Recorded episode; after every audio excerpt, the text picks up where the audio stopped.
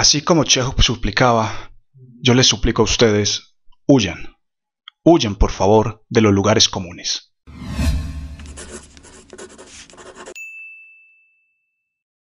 Conocida es la frase de Chekhov de Dios nos libre de los lugares comunes. Humildemente Chekhov se incluye dentro del paquete, dice Dios nos libre. No dice Dios les libre a ustedes, no, Dios nos libre. Eh, y digo que humildemente porque Chekhov sin duda es uno de los genios de la literatura de todos los tiempos, pero por su genialidad, consciente de ello, también era consciente de que todos nosotros estamos propensos a caer en lugares comunes, a utilizar frases manidas, frases hechas, frases repetitivas. Y se llaman lugares comunes precisamente porque son comunes a todos nosotros, aparecen en los borradores de todos nosotros, polulan como mala hierba en los textos de todos nosotros. Pero vamos a dar primero la definición de lugar común, para después entrar o dar quizás alguna idea de cómo resolverlos. ¿sí?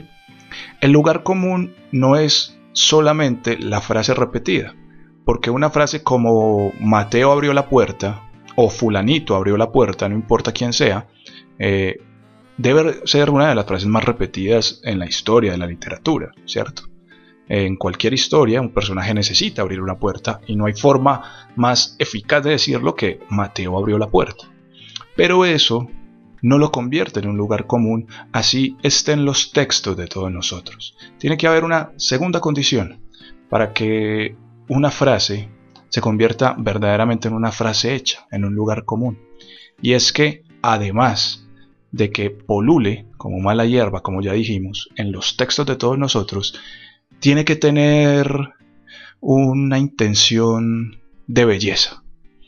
Tiene que tener una intención de belleza. Esa es la condición para que se concrete el lugar común.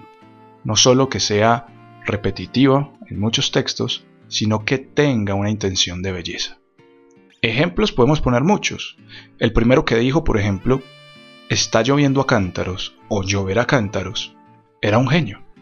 Encontró una metáfora para decir eh, que estaba lloviendo con intensidad, con fuerza, que estaba cayendo un aguacero de una forma bella está lloviendo a cántaros. El segundo que dijo está lloviendo a cántaros quizás era un copión.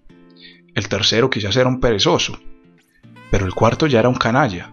¿sí? Y el quinto y el sexto y el mil y un millón que dice está lloviendo a cántaros en un texto literario ya no tiene razón de ser. Es un lugar común, porque se ha dicho tantas veces y además tiene pretensión de belleza, que no hay forma de que no notemos que es una frase hecha. Y como esta hay un montón que podríamos repasar. Eh, los labios como pétalos de rosa, dientes como perlas, ¿sí? Eh, figuras que traspasan, figuras que traspasan, traspasó la puerta, por ejemplo, ¿sí? Eh, o los textiles, alfombra de rosas, eh, tapete de polvo, ¿sí? todos esos que refieren a, productos textiles también son, digamos, frases manidas y hechas que sin embargo se siguen repitiendo y uno las sigue encontrando en los textos de muchos escritores nobles sobre todo, pero como bien decía Chekhov, esto se nos escapa a todos y terminamos viendo lugares comunes en los textos de todos nosotros. Eso es un lugar común entonces que sea una frase hecha, una frase manida, pero que además tenga intención de belleza. Tiene que tener esa segunda condición para convertirse en un lugar común. Ahora, ¿cómo luchamos contra ellos? ¿Qué hacer cuando nos encontramos? Lo primero es ser consciente de que no somos infalibles ante estas frases. Insisto, estas frases aparecen en los borradores de todos nosotros y van a estar ahí. Y es más, yo diría que uno, a la hora de escribir, Convengamos, y esto podemos ampliar en otro video, que la escritura tiene dos momentos fundamentales. La escritura creativa, que es donde uno saca la historia, donde uno crea los personajes, donde uno elabora una trama, y una segunda parte, que es quizás la más importante, o quizás las dos tienen la misma importancia, que es donde uno trabaja realmente con lo que ha hecho, que es la parte de corrección. ¿sí? la parte de trabajar, de llenarse de tinta, de leer palabra por palabra, de la edición, del corte, de buscar la forma expresiva perfecta para cada una de las frases que uno ha escrito. Esas son las dos, eh, los dos momentos de la escritura, la creativa y la corrección. No se puede eh, obviar ninguna de las dos. Abelardo Castillo decía que escribir era sobre todo corregir y que él en sus talleres literarios enseñaba sobre todo a corregir. ¿sí? Y además añadía una frase que decía algo así como hacer menos de lo que uno puede hacer, tanto en la vida como en la literatura, es un acto de mala conducta, ¿cierto? Es decir, uno tenía que trabajar en sus textos, tenía que trabajar en sus historias, hasta casi que uno no pudiera mejorar más ese trabajo que había hecho. Entonces, son dos aspectos, escritura creativa y corrección. Una de las formas de detectar los lugares comunes es en la corrección, volviendo a leer y leer sobre todo en voz alta. Acostúmbrense siempre a eso. Lean todo lo que escriban en voz alta. Se van a dar cuenta que van a empezar a encontrar un montón de errores que uno comete, involuntariamente por supuesto, a la hora de la escritura. Eh, rimas no deseadas, eh, faltas de ortografía, faltas de puntuación, eh, repetición de palabras, fallas de tipeo, eh, fallas en la estructura, fallas argumentales, cambiarle los ojos de color al mismo personaje de página a página o de capítulo a capítulo, como lo vemos en Madame Bovary, por ejemplo, ¿cierto?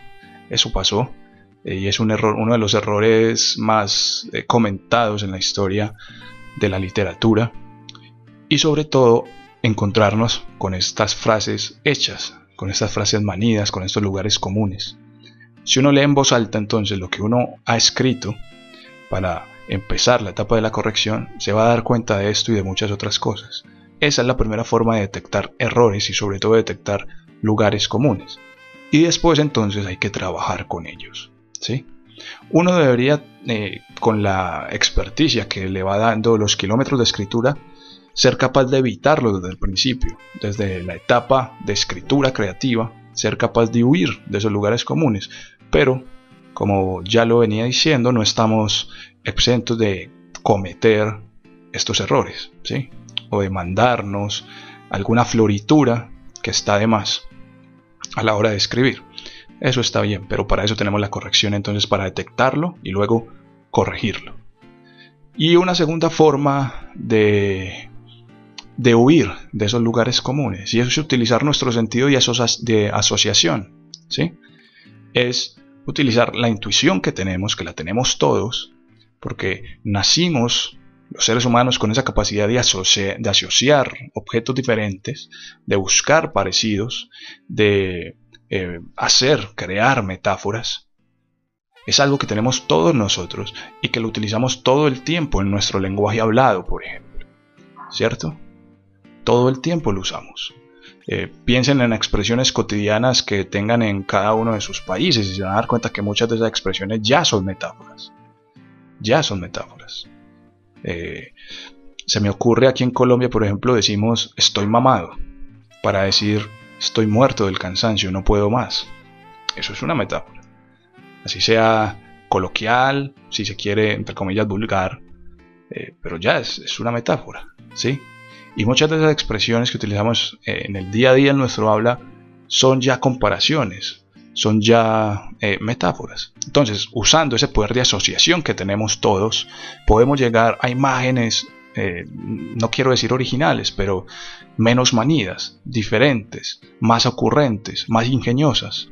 ¿sí?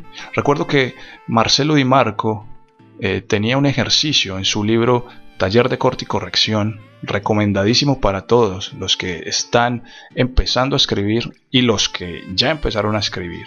Es un libro que no le cae mal a nadie que esté interesado en el proceso de escritura.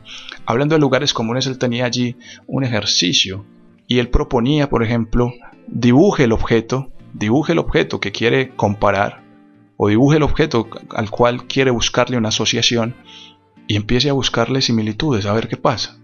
Entonces él decía, había un cenicero en la orilla de una mesa, como una rueda, se le pareció a él. Y después reflexionó más y dijo, como una rueda al borde del camino. Y después reflexionó más y dijo, como una rueda abandonada al borde del camino.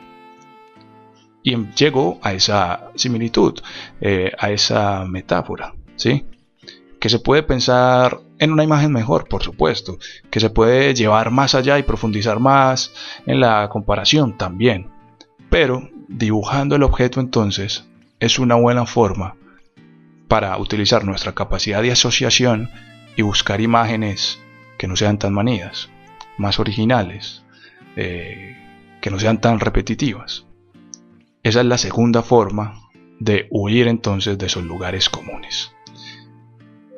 Para terminar, recuerden, ninguno de nosotros está exento de caer en lugares comunes, pero tenemos que tener la capacidad de, después de la escritura creativa, en la etapa de corrección, detectarlos a través de la lectura en voz alta y trabajar sobre ellos. No dejarlos así tal cual como nos salieron. Ninguna escritura espontánea va a ser perfecta, a no ser que ocurra un milagro, y los milagros en literatura ocurren más bien poco. Entonces hay siempre que trabajar sobre lo que uno ha escrito espontáneamente y buscarle a través de este sistema de asociación que tenemos una imagen acorde que dé sentido a aquello que quisimos expresar y recordar aquello que decía Abelardo. Escritura es sobre todo corrección y hay que corregir hasta encontrar la forma expresiva perfecta. Huyan de los lugares comunes y nos vemos en la próxima.